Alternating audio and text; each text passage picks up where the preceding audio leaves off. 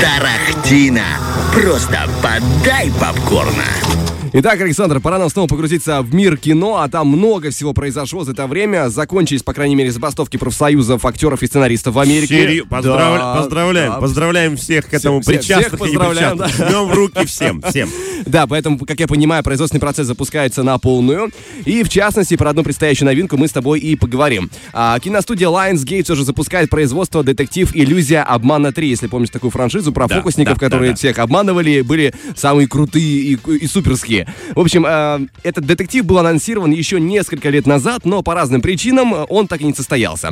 Тем не менее, глава Lionsgate запустил это все и говорит, что это будет переосмысление. Но вот, честно говоря, переосмысление звучит как-то странно, потому что мы говорим про сиквел, про третью часть, про перезапуск никто не говорит. Что они там переосмыслить, не совсем понятно. Но, с другой стороны, пока что не был объявлен актерский состав для третьего фильма. То есть старые актеры, возможно, еще не подтвердят, не подтвердятся в, в том числе в том виде, в котором они были. Вот тебе и переосмысление. Переосмысление Да. актерского состава, имеет в виду продюсеры. Э, Посмотрим, что будет. Но, однако, теперь у руля находится режиссер Рубен Фляйшер. Вы, его, возможно, знаете по франшизе «Добро пожаловать в Зомбиленд». О, да, Да. я с большим удовольствием посмотрел этот фильм. И его называют мастером франшиз, мастером продолжения, мастером сиквелов, поэтому посмотрим, как он справится и что у нас будет по актерскому составу, но это уже все другая история.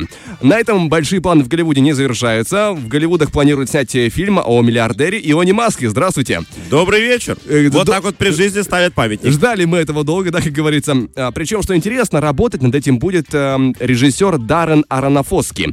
А, он снял ранее, если помните, «Черный лебедь» с Натальей Портман в главной роли. И, кроме того, я смотрел на его фотографии, когда готовился. Честно говоря, он подозрительно, даже стрёмно похож на Стива Джобса. Прямо друг- один и тот же человек. Может бы. быть, это Стив Джобс. Э, Тем не менее, оставим наши, э, скажем, возможные догадки за за эфиром и расскажем поподробнее о, про фильм о Биллане Маске. В основу сценария ляжет биографическая книга от американского журналиста, опубликованная в сентябре данного года. По инсайдерской информации, за права на экранизацию прям боролись. И говорят, что серьезно, дядя, боролись. По, итоге, по итогу победу держала студия А24, которая, как я понимаю, предложила эту работу Даррену Арафану, Аронофоски. Ароновски. Все, Даррен Ароновский, я справился. Хотя Айрон Фокски тоже было прикольно. Такой, знаешь, китаец американского происхождения у тебя получился. Мне понравилось. Да, собственно говоря, мы ждем, когда появится, даже близко сказать не могу, потому что только-только все у нас э, вилами по воде.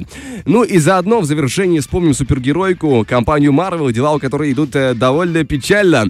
У них недавно в прокат вышел новый фильм «Капитан Марвел 2», очередной блокбастер с феминистическим направлением. Казалось бы, ну как тут ошибиться, да? У Барби же получилось, денег собрали, мам дорогая, ну все же работает.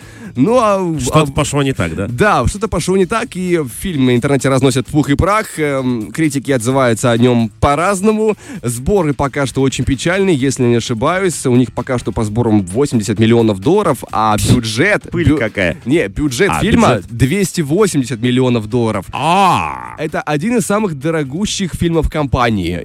Там, конечно, были «Мстители. Финал» и тому подобное, там за 300 миллионов долларов были бю- бюджеты, но, тем не менее, 280 миллионов — это очень большая сумма. И есть подозрение, что фильм может немножко не окупиться. интересно. Ну, Будет неловко. Ты же знаешь мое отношение к Марвел в целом. Я больше за DC, за эту мрачность, за эти брутальные лица Марвел. Ну, я люблю Человека-паука. Он Не, смешной. Я понимаю, но, тем не менее, все-таки, да, очень большое явление в культуре. Эм, Не, конечно, это я не отменяю ни в коей мере. Но и учитывая то, что дела у них идут не очень, возможно, поэтому компания зашевелилась. Надо что-то менять, либо, возможно, вернуться к старым идеям. Так вот, на прошлой неделе, по слухам, сообщалось, что Marvel Studios обсуждает возможность возвращения оригинальных Мстителей для популяризации киновселенной. В частности, Железного Человека Роберта Дауни-младшего и Черной Вдовы в, в роли Скарлетт Йоханссон. Как А- говорится, копали, копали, да не глубоко. Поднялся опять железный человек, а я знал, что надо еще метрик прокопать вниз. Ну, посмотрим, но, тем не менее, оба персонажа вне игры. Но это дело все недавно прокомментировал Кевин Файги, глава Марвел. Мол, ну, не было такого обсуждения, по планам у нас работает над проектом э, с Скарлетт Йоханссон, как все и было, мы там что-то делаем свое. А насчет возвращения Роберта Дауни-младшего, ну, посмотрим, хоть я его очень люблю, ценю, уважаю, ну, пока что вот так. Ну, как бы нет, он тоже не сказал. Поэтому положение у них такое непростое, поэтому не отказывается, как мне кажется, от таких вариантов. Сто процентов. Мне кажется, сейчас будут искать любые варианты для того, чтобы как-то пополнить бюджетик, чуть-чуть пошатувшийся последним кино. Сумма-то не маленькая, я так понимаю, даже для студии Marvel. Ну, там, к сожалению, не одно кино подряд пошатнувшееся, там очень много историй, Да, если которые- честно, мне легкое доживу, потому что ты, мне кажется, уже пятый или четвертый раз говоришь о том, что вышло продолжение Марвел, и оно опять не взлетело. Ну, слушай, главное, что они пытаются. Вот мне нравится их упертость. Вот они считают, это не взлетело, а мы другое склепаем. Не взлетит, следующее склепаем. Вот вам, видите, сразу мотивация от Марвел. Люди вообще не унывают. Да, с таким отношением не потонешь. Да. Мы же, друзья, идем дальше по эфиру. У нас небольшой музыкальный перерыв, и вернемся, поговорим про новинку, стартующую в наших кинотеатрах. А, Экранизация книги «Очередной голодные игры». Посмотрим, что у нас будет а, появляться в этот четверг. Ну а пока что музыка. Тарахтина. Что ж, ранее мы обещали обсудить новинку, стартующую в наших кинотеатрах. В этот четверг появится новый фильм с франшизы «Голодные игры», очередная экранизация книги про антиутопию, и в этот раз речь пойдет про приквел к истории, которую мы уже слышали. Предыстория, по сути, да? Фильм называется «Баллада о певчих, птицах и змеях». Но для начала напомним, что это за голодные игры, чего они там борются, потому что мне пришлось вспоминать, хотя я и со вселенной плюс-минус благодаря старым фильмам-то знакомым. Итак, в центре сюжета у нас небольшое государство Панем. Государство с тоталитарным режимом, которое возникло на развалинах мира много лет назад разрушенного апокалипсисом. Панем состоит из столицы Капитолия и окружающих его районов, 12 районов, дистриктов так называемых.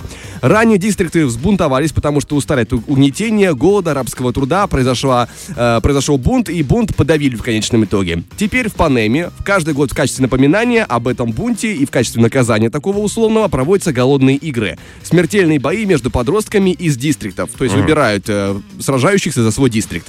Я не берусь оценивать логику устройства этого мира, на то она антиутопия, тем более, что, как правило, ее оценивают в качестве подростковой, но эта подростковая антиутопия вышла на уровень блокбастера, продаваемого, показываемого во всем мире.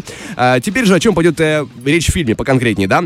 Мы узнаем чуть больше об истории будущего злодея, который мы уже видели, которого мы уже видели на экранах в других голодных играх. Это будущий деспотичный президент Панема, молодой э, Корио- Кориолан Сноу. Правда, пока что он очень юн, э, далек от власти, сильно далек, э, хоть и живет э, в Капитолии. Его играет Том Блит, малоизвестный актер, даже не смогу ничем напомнить его, но, тем не менее, парень власти хочет, к власти рвется, и не только для себя, но для того, чтобы поднять репутацию своей некогда известной династии. Ага. И вот тут собираются провести десятые голодные игры. А, будущего деспота назначают наставником девушки одного из дистриктов. Ее играет Рэйчел Зеглер. А, та самая, которая будет играть э, будущую э, новую Белоснежку, будучи довольно смуглой. Если помните, был такой, э, была такая скандальная история, э, был такой в интернете огромный разговор, но тем не менее довольно известная актриса и как Как актриса... ты вот тоненько вот это, будучи довольно смуглой. Да, бывают разные белоснежки, знаешь, бывает и такая. Но постепенно, тем не менее, девушка по сюжету фильма привлекает к себе все больше внимания всего государства, всего Панема, становясь фавориткой грядущего соревнования. Ну и хитрый парень попытается все это дело обернуть себе на пользу, ведь он хочет построить карьеру в Капитолии. Правда, судя по трейлеру, девушка вообще не боец, она обаятельна, она поет, и в этом, в общем-то, как-то все. О, нормально. Это франшиза Диснеем подхвачена. Знаешь, то есть, когда там на принцессу нападает дракон, она... И птички. И воробьи нападают, да, да. И они долго поют, и дракон уже умирает от старости этого концерта. А, да, ну слушай, бывает и так. Почему? Разные. Это супергерой, которого мы заслужили. Все нормально. Но, тем не менее, трейлер смотрится вкусно, графики много, есть экшен, но, честно говоря, опять же, я не знаю, как главная героиня будет там существовать. Ну, а теперь к сложной части разговора нашего, потому что переходим к мнению кинокритиков. А, давай, давай. Они-то уже, они-то уже глянули. Набубнили там на Да. три коробки. Давай, что На данный момент на агрегаторе рецензий Rotten Tomatoes всего из а, отзывов, их там было порядка 50 рецензий, 67% положительных. Скажем, не прям чтобы много, но и не Ну прям и чтобы мало. немало, да, тут. Что пишут отдельные высказывания, вот э, журналисты из э, Empire Magazine написали, что а, в нем есть смешные моменты и стильные наряды в этом фильме, но, к сожалению, это поверхностный приквел, который не может вдохнуть новую жизнь во франшизу «Голодные игры». Э, Screen International написали, что запутанный, но мрачно убедительный приквел популярной франшизы. Observer написали, что «Голодные игры» баллада о певчих птицах и змеях длинная, а это значит, что иногда она медлительна. Но актерский состав и хорошо продуманная графика делают ее максимально интересной. А касательно хронометража хронометража, да, все-таки есть. Два с половиной часа фильм идет. Непросто, непросто. Я не понимаю, откуда появилась эта тенденция, почему фильмы стали такими долгими. Возможно, люди считают, что мы теперь дольше можем сидеть в кинотеатре, хотя сейчас все на этих тиктоках, и дольше 5 секунд никто уже давно ничего не смотрит и не понимает. Ну, с другой стороны, как мы говорили, да, я все время забываю, Королевство про, про Луну, вот то, что ты советовал, по ту сторону Луны, нет, как это называется? А, про, с Ди Каприо, последний фильм, который вышел, ты А, про него рассказывал. убийство да. Цветочной А, луны. Да-да-да, там три часа, и те, кто ходили, я, честно, не рискнул, но те, кто были, говорят, что пролетело на одном дыхании. Опять же, зависит от режиссера, как он это все выстроил. Но Ну, тут... Мне кажется, режиссеры старой школы, они в восторге. Там, знаешь, как Дэнни Вильнев, который любит снимать Дюну, он, он снимал Дюну, Да. снимал продолжение «Бегущего по лезвию». Там Дюна тоже- мне вообще, ты знаешь, напомнила где-то Тарковского, когда вот это долгий кадр песка. Ну, знаешь, наверное, это возможно, если прям вдаваться в Ну, философию. с- Планета страдания. Смотри и страдай, по сути, да? Вот оно, 4D кино с эмоциональным подключением к кадру. Хорошо, мне нравится. Просто песок, ничего нет. Эмоциональное страдание просто ноль. Да, но все-таки возвращаясь к голодным играм, а, посмотреть можно. Это все-таки красочный аттракцион. а Ждать многого не стоит. Вот будем честными по, по- по сюжету, потому я думаю, знаешь, развиваться. э, те, кто любят их, посмотрят с большим удовольствием. Те, кто не смотрел так же, как я, Так ну многого не и, ждут, да. да, и пройдут мимо, потому что и не собираются на это смотреть. Э, Для меня история достаточно банальная, то есть миллиард раз ее использовали во всяческих книгах. Э, Повелитель Мухка, э, Королевская битва, те же японцы снимали. И, на мой взгляд, ну, я смотрел кусочками вот эти голодные игры, и в свое время посмотрел полностью Королевская битва. И, ну, после Королевской битвы, ты понимаешь, да, никакие голодные игры тебя уже не пугают и не вдохновляют. Но для детей, конечно, наверное, это крутая, крутая франшиза. Ну, в общем, друзья, будем посмотреть. Пока что мы берем небольшой музыкальный перерыв и совсем скоро к вам вернемся. Фреш на первом.